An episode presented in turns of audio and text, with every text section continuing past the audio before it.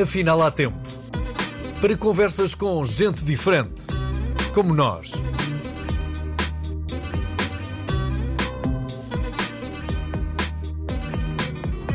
Um podcast de Jorge Gabriel.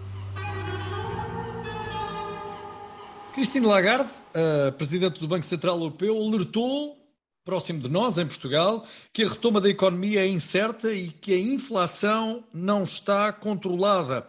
A subida dos preços vai ser musculada, são palavras da senhora, e eh, em breve os países mais endividados, como Portugal, Grécia e Itália, vão ser atingidos por esta onda inflacionária que nós já sentimos. Pois bem, Eugênio Fonseca é presidente da Confederação Portuguesa do Voluntariado, foi durante muitos anos presidente da Caritas Portuguesa e tem uma noção uh, da realidade nacional muito próxima. Eugênio, muito obrigado por estes uh, momentos de conversa. se nós já andávamos de cinto apertado, onde é que nós vamos arranjar espaço no cinto para apertá-lo ainda mais? Obrigado, Jorge, pela oportunidade. Um, julgo que para uma faixa da classe média e para aqueles que já estão em situação de pobreza, o cinto já não tem mais furos. Bom, mas e... isso parece-me parece irremediável. As pessoas têm de comer na mesma, não é? Pois, mas não pode ser uh, eh, não se pode olhar para esta situação como uma situação fatalista, porque há que talvez estabelecer prioridades neste momento naquilo que estava delineado a partir, por exemplo, e, e, no nosso caso estou a pensar no PRR, que estava uh, definido para uh, uma sustentabilidade maior para o nosso desenvolvimento uh, económico e também na, na, nos outros projetos europeus. Eugênio, mas sabemos que o PRR estava planeado para Uh, um cenário onde não existia guerra, onde exato, a crise exato, inflacionária exato. não estava a ser sentida do modo como está, sabendo-se há muito, no entanto, que as taxas de juro iam aumentar, mesmo antes do conflito entre a Rússia e a Ucrânia. Uh, porque uh, há aqui uma questão que é a questão da, da regulação dos mercados. Essa deusa, que parece que, que a partir dela tudo acontece e que ela tudo pode terminar, e já nós tivemos a experiência entre 2008 e 2013 que uh, essa regulação dos mercados uh, não conseguiu suster a bolha uh, do sistema bancário e foi o drama que tivemos no mundo, em particular na Europa e de forma muito mais incisiva nos países que agora estão já mencionados pelo FMI. Um, e, e, também um, a questão de fundo é esta: é que eu não quero ser utópico, mas eh, cada vez que se dá algum repouso Uh, na, na, no bem-estar de, de, vida das pessoas, parece que vem logo o fantasma, uh, o, o, glutão do, do lucro, porque uh, é o lucro que se sacia uh, os mercados e nada regula. Rogério, uh, mas nós vivemos num mercado capitalista e sim. adaptamos as nossas vidas a um mercado capitalista. Ele está feroz, ele uh, não admite ganhar menos do que aquilo que ganhava, é isso que. É insaciável. Um seu amigo e meu, uh, que está sempre presente em nós, porque ficou no nosso coração, dizia que o capital não tem coração. Uh, que Falamos um do Dom monstro, Manuel Martins, não é? Dom Manuel Martins era um monstro insaciável. Quanto mais lucrava, mais lucros queria ter. E, e por isso nós temos, no, neste quadro capitalista, e é preciso termos em conta que enquanto não se mudar esta situação, nós andaremos de crise em crise e a deixar para trás gente uh, que caminha mas está morta, porque socialmente excluída, gente que está a ficar a caminho mais célebre da morte física, porque sem condições de, de subsistência mínimas, e o que está em causa nisto é uh, a transformação civilizacional que, que, em que se transformou a organização do mundo, nomeadamente o capital começou a mandar na política, quando ia ser a política a regular a economia, uh, e até o progresso tecnológico, que hoje uh, parece que vai ser a salvação uh, da sustentabilidade económica do mundo, as novas tecnologias, o, o, o avanço de todo, todo o tipo de progresso, da robótica, até já meter, se metendo mesmo em áreas como aquelas que são intrínsecas à condição humana, que é uh, os cérebros. a inteligência artificial. A, inteligência artificial também está ao serviço do capital. E porquê? Porque é muitas vezes o capital que financia a investigação que permite chegar a estes patamares de progresso tecnológico. Portanto, nós estamos totalmente dominados pelo capital. Uh, e, e, o capital não, não olha a meios para atingir os seus fins. Os seus fins são lucro. Um, e uh, tal forma que até gera guerras. Uh, as guerras que há guerras que, que eclodiram no mundo por causa de, de, de, produtos que são uh, produtos fundamentais. Não digo que esta guerra tivesse como base isso, mas estou a pensar no Iraque concretamente, em que o petróleo foi a razão do uh, o alcance ao produto petróleo eh, foi o motivo de se inventar uma guerra. Eugênio, mas uh, isso para quem todos os dias tem de se alimentar e o seu orçamento é parco, dirá muito pouco. Pois não, não, não, não, mas esta reflexão também tem que ser ouvida por aqueles que não eu percebo, são pobres. Eu percebo, até porque filosoficamente nós temos que, temos que pensar oh, Jorge, é como é que queremos viver, não é? Ó oh, oh Jorge, é que uh, há aqui também um grande equívoco, é que nós a fazer, andamos a fazer um combate contra a pobreza, in, uh, insistindo nos pobres e exigindo aos pobres. Mas o combate à pobreza também tem que se fazer na distribuição da riqueza uh, por parte dos ricos. E, portanto, a, a, grande parte da solução dos problemas está numa uh, maior solidariedade na distribuição da riqueza que é produzida por todos. O que é que vai acontecer? Vai acontecer aquilo que, um, e tudo depende do tempo que durar a guerra, uh, uh, depois também depende dos fatores uh, geopolíticos em que as pessoas se situarem, eu estou a falar na, na Europa, porque nós, nós não é verdade que tenhamos uma União Europeia eh, estão alguns mais unidos uns aos outros que, que, que, outros. Sabemos que há países de primeira e países de segunda na União Europeia. E isso viu-se na crise de, de 2006, uh, na crise de 2006, uh,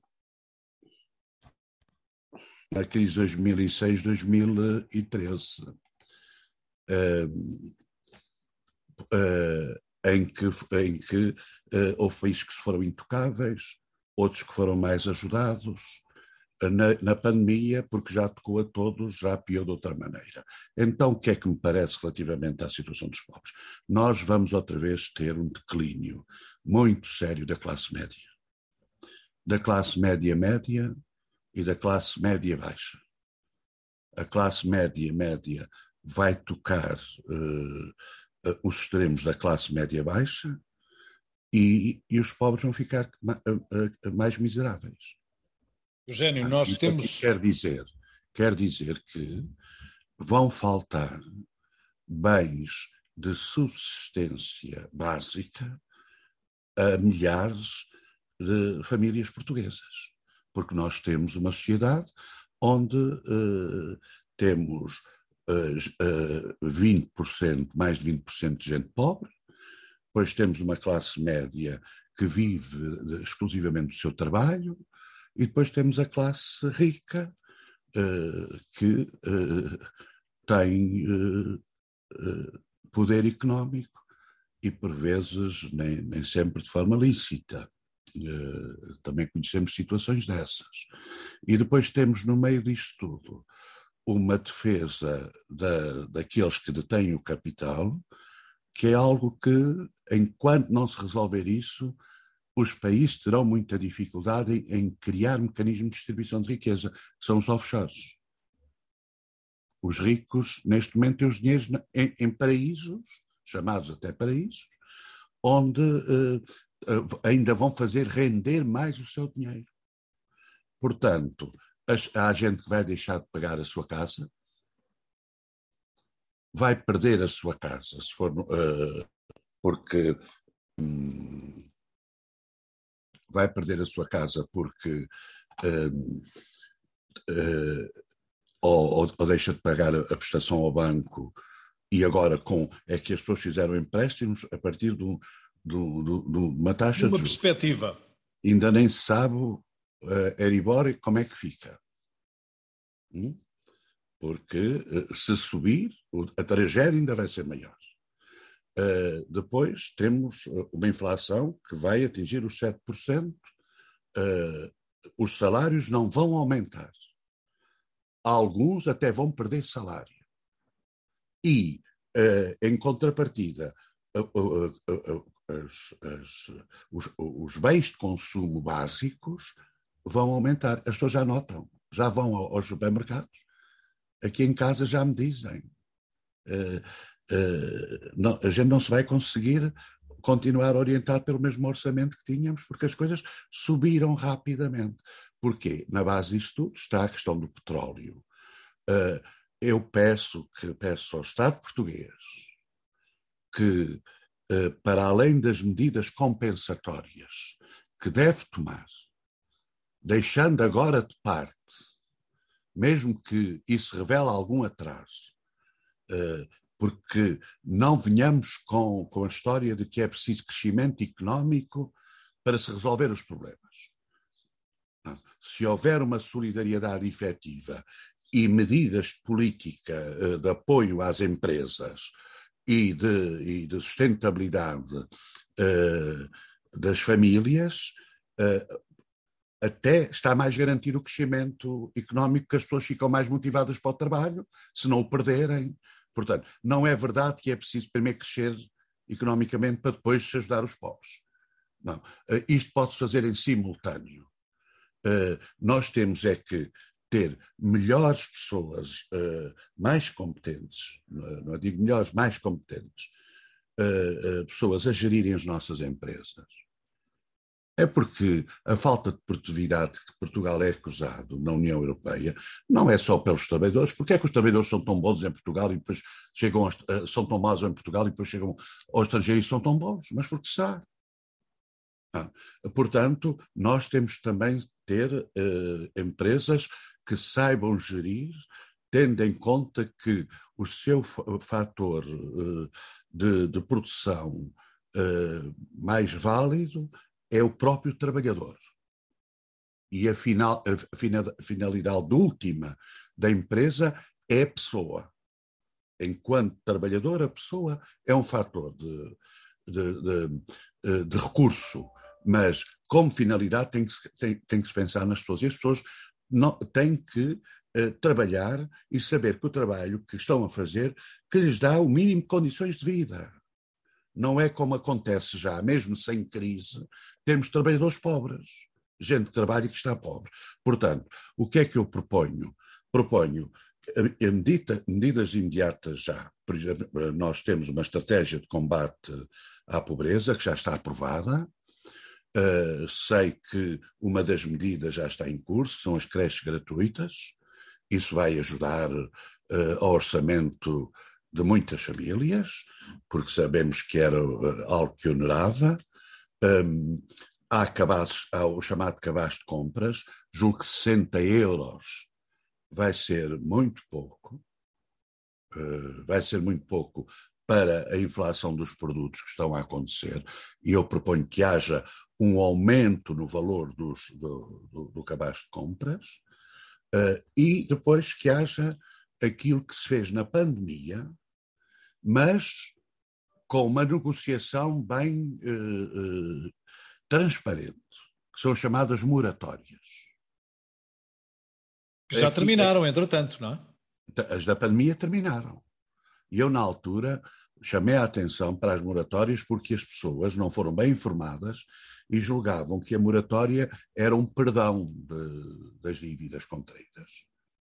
E não era, era o adiamento do pagamento de uma dívida, que agora está a sobrecarregar muitas famílias.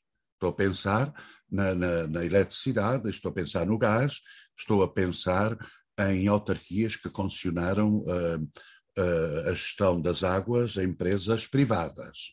Eugênio, Portanto, desculpa, desculpa-me interromper-te. Como é que um país pobre, com poucos recursos, pode ajudar os pobres? Com, com a solidariedade externa. Para isso estamos na União Europeia.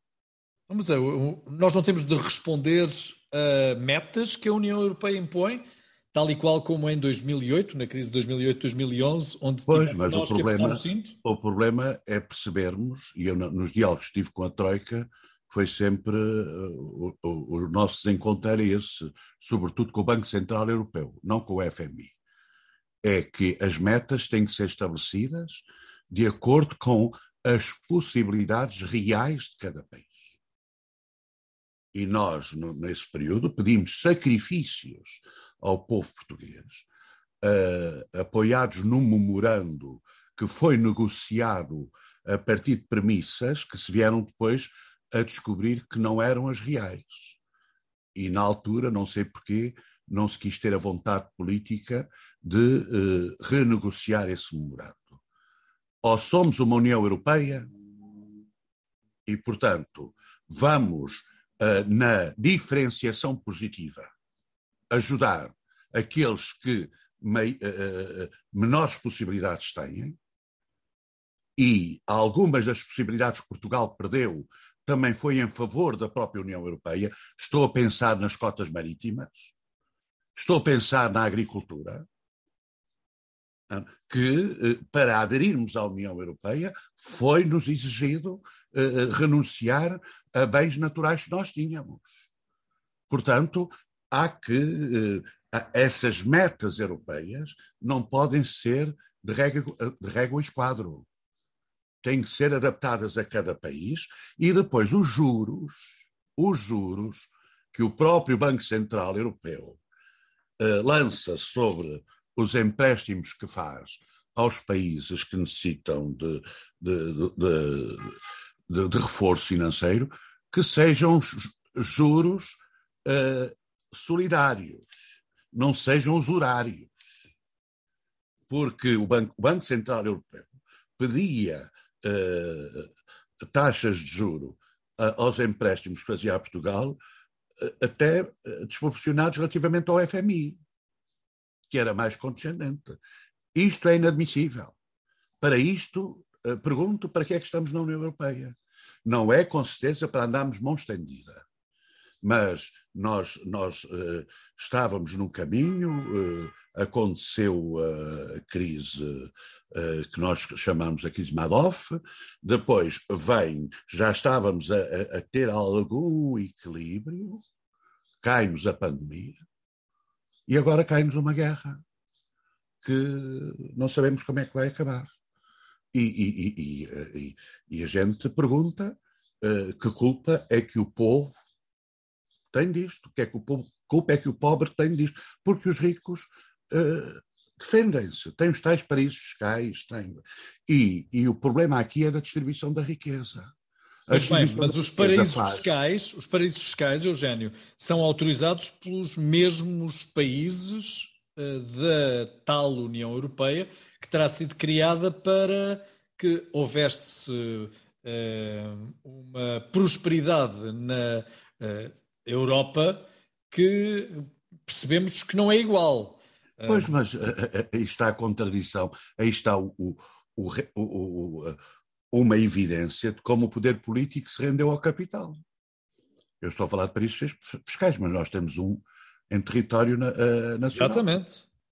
Nós temos um em território nacional. Agora, uh, eu pergunto se é justo uh, quem ganha muito fazer uma fuga aos impostos à custa do, do trabalho produzido por por todos. Eu sei que a responsabilidade de quem investe é maior, as preocupações são maiores, e, e eu tenho muito apreço por, por, pelos empreendedores que geram postos de trabalho, que não estão à espera de apoios uh, uh, financeiros dos bancos para criar, arriscam. Temos exemplos desses em Portugal. Temos exemplos desses em Portugal. Mas, efetivamente, uh, temos que um, saber que nem todos pensam assim. Uh, e, e, e, o problema da e o problema da, da, da pobreza é, uma problema, é um problema de distribuição de, da riqueza produzida. Enquanto essa distribuição não se fizer por salários dignos, por um, uh, por um, por um regime tributário mais justo, nós temos que rever a questão do IRS. Nós temos, uh, uh, somos o, país da Europa que tem sete escalões de IRS, quer dizer, e há países que resolvem isso com três escalões. E depois há sempre aquele que é o 0,1.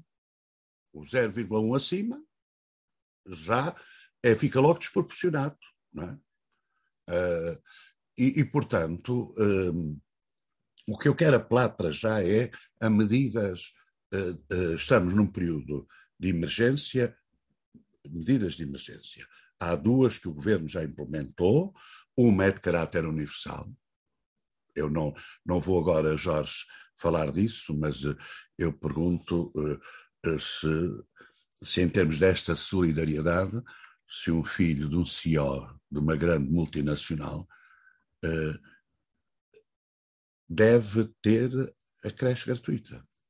E achas que um filho de um CEO vai para uma creche pública? Pois, talvez não vá. Uh, questão, talvez não vá, mas também uh, pode acontecer. Pode acontecer. E eu acrescento ainda uma outra questão. As creches privadas, de repente, devia, ficaram com um problema nos braços, que foi a de terem uma concorrência, se quiseres, desleal. Desleal, mas. Uh, e, portanto, há que dar a liberdade há que dar a liberdade. Eu, eu, eu defendo que a pessoa tem que ter a liberdade de, de aceder, a, a, porque quem, quem deve orientar a educação dos filhos são os próprios pais. E o Estado não tem essa incumbência. Pois não. E, portanto, que se dê ao cidadão aquilo que o Estado gasta e depois o cidadão investe como quer. Mas uh, estou a pôr esta questão como, uh, como achei bem que uh, nas taxas moderadoras, por exemplo, nos hospitais, passassem a pagar mais aqueles que podiam pagar. E aqueles que não podiam pagar, não, não A questão do acesso universal aos direitos é, é verdade, pode-me dizer, mas os ricos também fazem, também fazem descontos. É verdade, mas o acesso universal a condições de vida dignas também é um direito. E que não é cumprido por todos. E que não é cumprido. E no nosso país,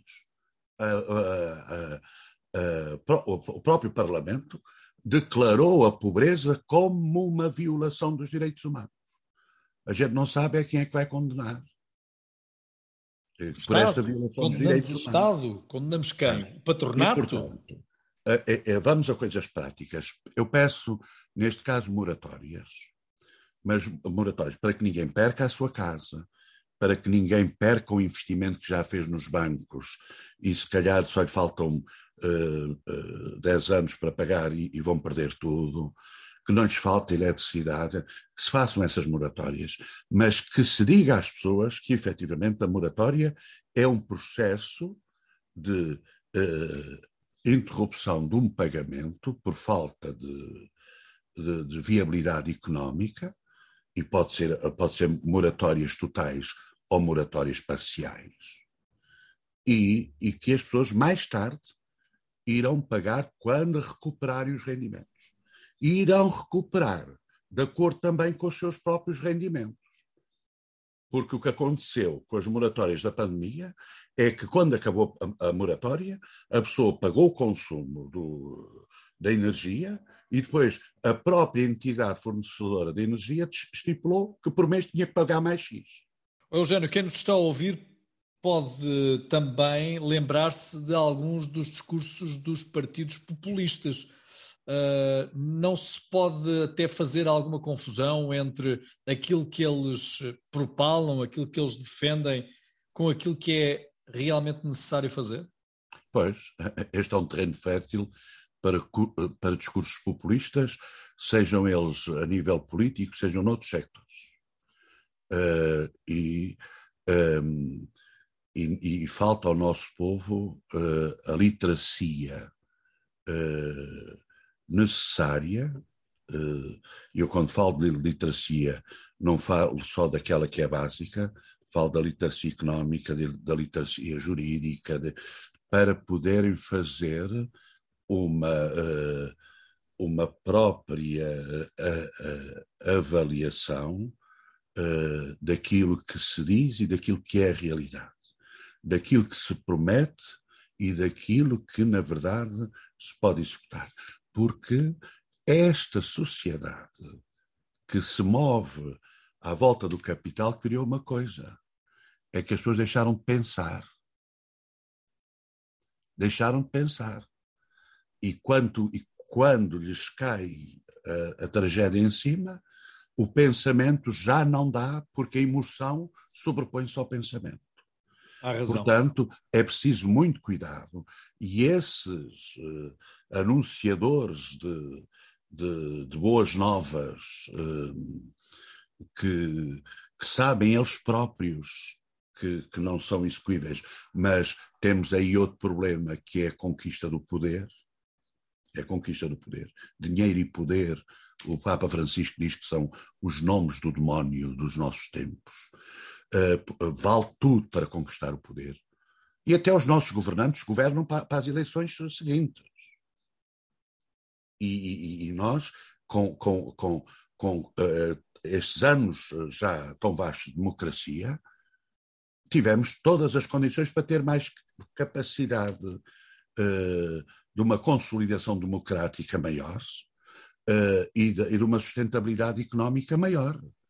Uh, mas também muitas vezes gerimos de uma forma, o próprio Estado, de uma forma assistencialista, em vez de programas estruturais uh, para o desenvolvimento, uh, porque é preciso ter, uh, e por isso alguns grupos ficaram de fora, porque é preciso ter aqueles que votam muito ligados àquilo que se faz. E por isso governa-se para o imediato. Eugênio, é houve quem anunciasse o rendimento social de inserção como o pináculo da solução da pobreza em Portugal. E ele já existe há mais de duas décadas eh, e os pobres, segundo dizem os números, ascendem um milhão de pessoas. Ah, sim, mas é, oh, Jorge, eh, essa é, essa é uma questão que a mim me toca muito profundamente, porque estive na criação, na, na implementação, não foi na criação, na implementação da medida desde o princípio. E eu acho que foi muito injusto o, tudo o que se tem dito nestes 25 anos. Fez em julho passado 25 anos que foi lançada esta medida. E nunca esta medida foi para resolver a pobreza. Foi para tornar menos agressiva a pobreza. Alguém deixa a pobreza com uma média, que é aquela média agora não sei bem porque os números oscilam, Sim. mas uh, a, a, última que, que conheci, alguém consegue ter uma vida digna usufruindo em média 136 euros por mês. Que é aquilo da média do, do, do, do rendimento. E depois, também se alocou a medida a uma, uma, uma classe cultural, uma etnia, um, e, e, e aí se colocou todos os defeitos da medida. Quando também oportunismos não houve só aí. Houve também noutros, no, no, uh, noutros sectores. Agora, a medida nunca foi para, para resolver os problemas da pobreza, foi para atenuar a pobreza extrema. Todavia, todavia, conseguiu criar impulsos em pessoas que uh, endemicamente tinham em si potencialidades que nunca tinham sido desabrochadas. E a própria, por exemplo, a própria etnia, que foi, tem sido estigmatizada relativamente à medida, a, minha, a maior parte do, dos, do, dos, filhos da, das famílias da, da, da, etnia cigana frequentam as nossas escolas. E, e progrediram nos estudos. Hoje temos jovens que são médicos, são advogados, são professores. E, e porque foram o impulso, eu quando estava na Caritas Setúbal, cheguei a ter cinco salas de, eh, de, de, de, pessoas de etnia cigana a aprender a ler e a escrever, e depois alguns fizeram o primeiro ciclo. E depois foram para o segundo ciclo, por via de quê? Da tal contrapartida da, do RSI, que era, é mentira quando se diz que o RSI é dado assim. Não, não é verdade. Há pessoas que são excluídas porque não, se, não cumprem os programas de inserção. Outra medida que eu considero importante é a revisão do próprio RSI. O RSI tem que mudar em termos da, da, da condição de recursos e do próprio valor uh, monetário. Bom, sem esquecer, sem esquecer os reformados, porque alguns deles também não têm pensões, pensões dignas para a subsistência, seja de quem for. Não? Oh, oh, oh, oh, Jorge. Quem é que, que, qual é o reformado que vive com 400 e tal euros de reforma por mês? Ou 300 e tal euros? Ou menos ainda? Bem, se é não contributivo, uh, ainda mais. É tal pensão social. Em 2006, salvo erro, instituiu-se o complemento solidário para idosos. Mas os idosos precisam de mais medicamentos, os idosos precisam de mais cuidados de saúde, fisioterapias, etc. E nós sabemos o que o nosso sistema de saúde, eh, eh, como, como funciona o nosso sistema de saúde. O Sistema Nacional de Saúde, que eu aprecio muito, eh, tenho uma grande admiração pelo seu fundador, mas que ainda não está oleado e chama-se Serviço Nacional de Saúde e confunde-se Serviço Público de Saúde com Serviço Nacional de Saúde. O Serviço Nacional engloba todas as possibilidades, desde que todos estejam, tenham acesso, porque não, não, quer, não quer um serviço público de saúde para os pobres e depois um serviço particular de saúde para os ricos. Não, que os pobres também tenham acesso aos ricos, mediante aquilo que o, o, o erário público paga aos, ao, ao público. Portanto, tudo isto ainda está, porque eh, entra aqui muita ideologia. E a, e a, ideologia não mata a fome. A ideologia não mata a fome. E, portanto, é preciso olhar para os problemas reais das pessoas. As pessoas têm que descer, os políticos têm que descer mais à realidade das pessoas para perceberem a situação. Se eu, se eu me pusesse a contar casos, eu sei, eu sei da Caritas, deixei as funções na Caritas, mas continuo a ter contato com as pessoas pobres. E quem me procura agora são pessoas enviadas por outras e são pessoas que têm o 12 ano. Fizeram os seus cursos profissionais. A última pessoa que atendi era, era, é, é, é uma, era uma advogada. Por razões de um divórcio litigioso, ficou na pobreza. E nós, e nós não temos um sistema de segurança social que responda de imediato às necessidades destas pessoas. Porque a burocracia depois esmaga. Mas há pouco falavas muito... numa desvinculação, numa desvinculação geral, eh, proporcionada por este sistema capital que nos move de modo a que nós não tenhamos sequer tempo para pensar. É. Isso, isso não pode estar tudo associado, ora, pobreza, pouca predisposição para o pensamento e para a investigação e para a literacia, isso tudo não, não é um, um pote que pode estar a proporcionar uma sopa explosiva? Pois pode. E, e, não, estamos, e, não, e, não, e não estamos longe dela. Não, como digo, uh, uh, uh, há, há, há, há, necessidades que precisam ser satisfeitas e quando não são, instintivamente, o ser humano tem as suas reações. E o que vai acontecer, porque já aconteceu com a pandemia, já aconteceu com outra crise, e aqui Portugal está altamente deficitário, que é o problema da saúde mental. Nós vamos, vamos ver aumentar o número de pessoas em situação depressiva. E depois que não têm acesso imediato a, a quem cuide delas no Sistema Nacional de Saúde uh, e não têm dinheiro para irem a psiquiatras uh, particulares. Eu já chamei a atenção disto para a pandemia e até propus que houvesse uma rede, uma bolsa de, de, de, de, psiquiatras de proximidade para prevenir estas situações. E, e isso o que é que leva? Leva ao aumento de, de despesa na saúde, leva ao, ao, aumento das baixas, falta produtividade. E, portanto, é por isso que eu digo: ou investimos em medidas, e, e os gastos que aqui temos são investimento, ou vamos ter que gastar sem ter investimento nenhum em baixas doenças, uh, subsídios de desemprego uh, e todas essas medidas complementares, porque se elas não houvessem, se elas não houvessem, mais de metade da população portuguesa era pobre. Nós não somos proativos, ou é a conclusão que, que chego, somos ou temos sido reativos? Em várias é, coisas. Em muitas até coisas. Na, até na solidariedade o somos. A solidariedade é, é, talvez dos ramos da nossa uh, da nossa sociedade ou da nossa intervenção social, se quiseres, onde mais se nota a reação, porque se há uh, uma pecha, é. se há uma falha, nós reagimos criando alguma é, associação, criando. É, era outra pessoas, reflexão. Era outra, é outra reflexão, ficará para outra, outra altura. reflexão que se tinha que fazer, que é realmente entre a cultura da solidariedade e a solidariedade da emoção. Uh, que, que, é preciso, porque a sociedade também tem que ter alguma racionalidade para se poder responder aos meios necessários. Portanto, já aqui apelei às questões da saúde.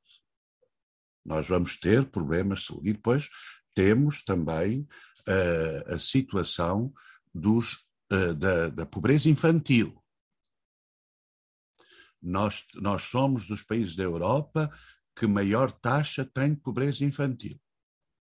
E a pobreza infantil não é uma realidade, uh, não é um fenómeno autónomo em si mesmo. As crianças são pobres porque estão em famílias pobres.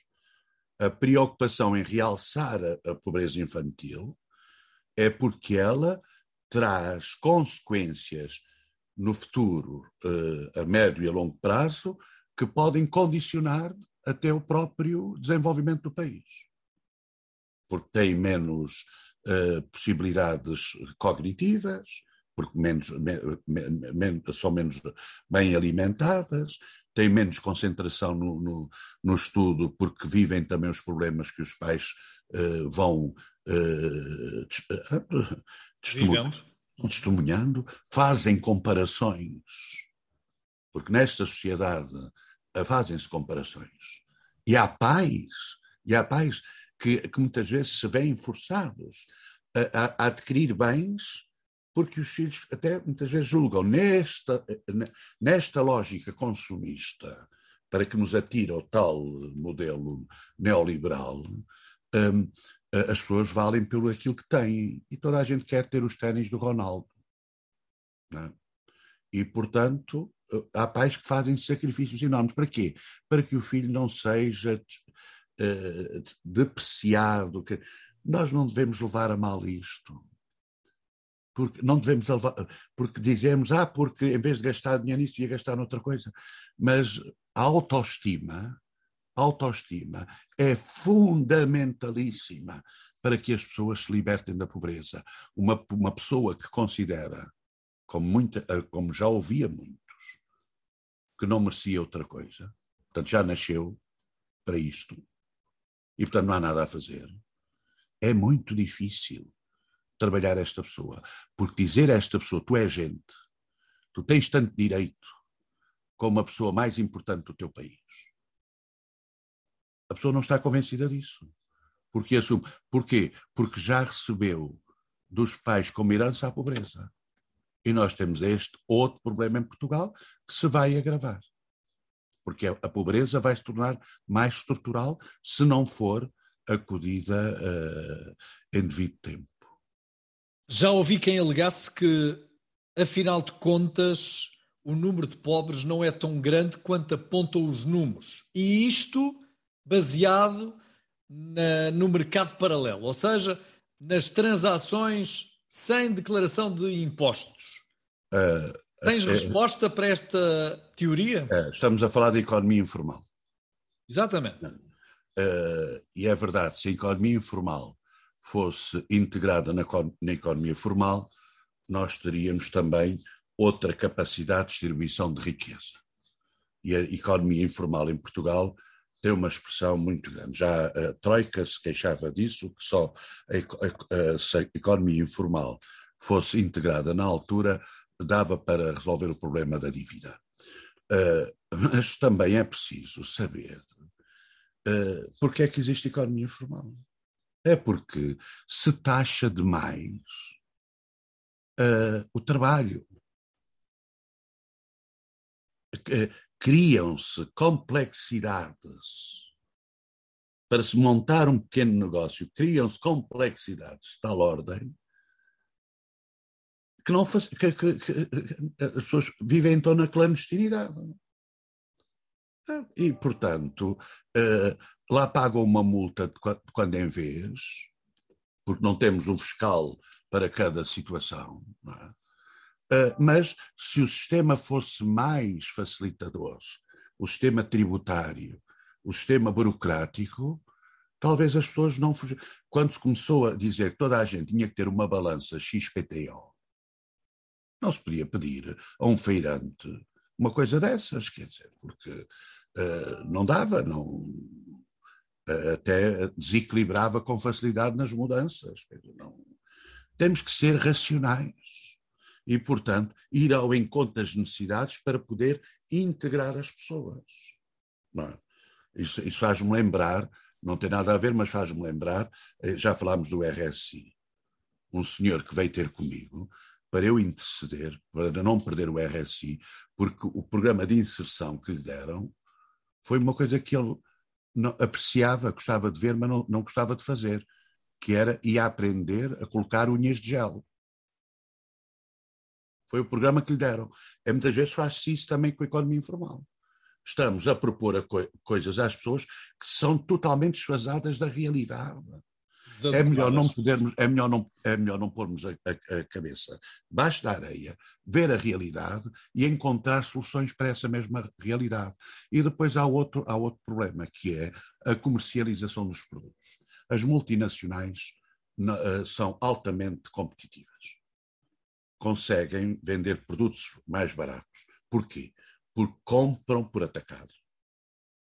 Uh, devia haver neste país devia haver neste país uma estrutura do Estado que aglutinasse quase que uma cooperativa do Estado, embora a cooperativa não seja propriamente uma, uma, uma, uma instância eh, estatal, convém que continue na sociedade civil. Mas quer dizer que houvesse uma, uma instância, melhor, uma instância estatal que conseguisse reunir as produções dos, dos pequenos e médios produtores e que, em conjunto, os lançasse no mercado internacional. Porque é diferente um homem que produz azeite uh, colocar. Uh, Para ganhar uh, escala, não é? 500 litros de azeite claro. a, a colocar mil. Claro. Porque quem compra, compra mais barato assim. E, portanto, é, é, é aí que, que as multinacionais conseguem combater as, uh, os pequenos e médios empresários. Querido amigo Portanto, Eugênio, do... querido amigo Eugênio, eu sei que o teu tempo é precioso e nós temos que o aproveitar do melhor modo possível e gostava de terminar esta nossa conversa com uma mensagem otimista. Tenho-te como uma pessoa católica, esperançosa, uh, que conviveu com algumas eh, personalidades que são referência para mim, para ti, para muitos daqueles que nos veem e ouvem. E era isso mesmo que te pedia para finalizarmos este nosso diálogo, era que nos deixasse uma mensagem de esperança, porque até agora o que traçámos não é bom. Olha, eu, que, eu quero ser um ótimo realista. Quero ser um populista. E por isso, aquilo que disse é aquilo que, que temo que possa acontecer se não forem tomadas medidas. Mas Uh, o que eu quero deixar como, como mensagem de esperança é isto. Acredito, uh, porque já, já há provas mais que suficientes de que nós somos um povo resiliente, somos um povo solidário, generoso, uh, mas que isso só não basta. É preciso termos um governo que olhe para as necessidades do povo que governa e não para interesses geopolíticos de outra natureza. E a esperança que eu deixo é que uh,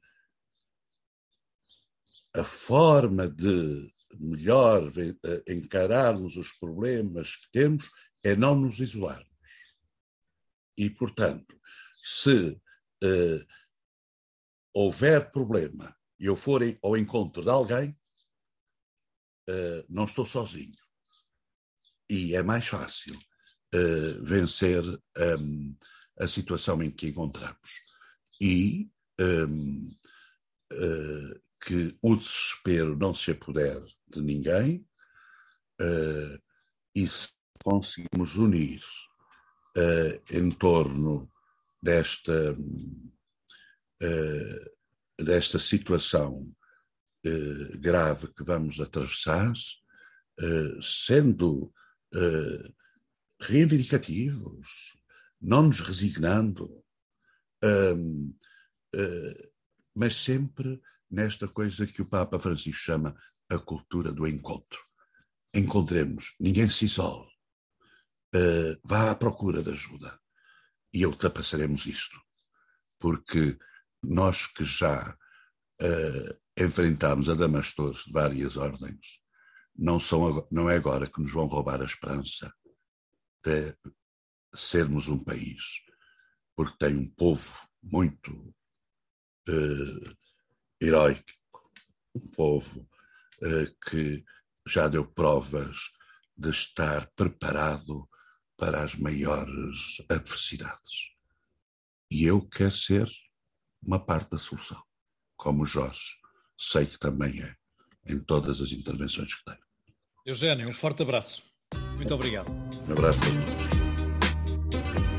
A entrevista na íntegra estará disponível no Spotify e no canal do YouTube Jorge Gabriel Oficial.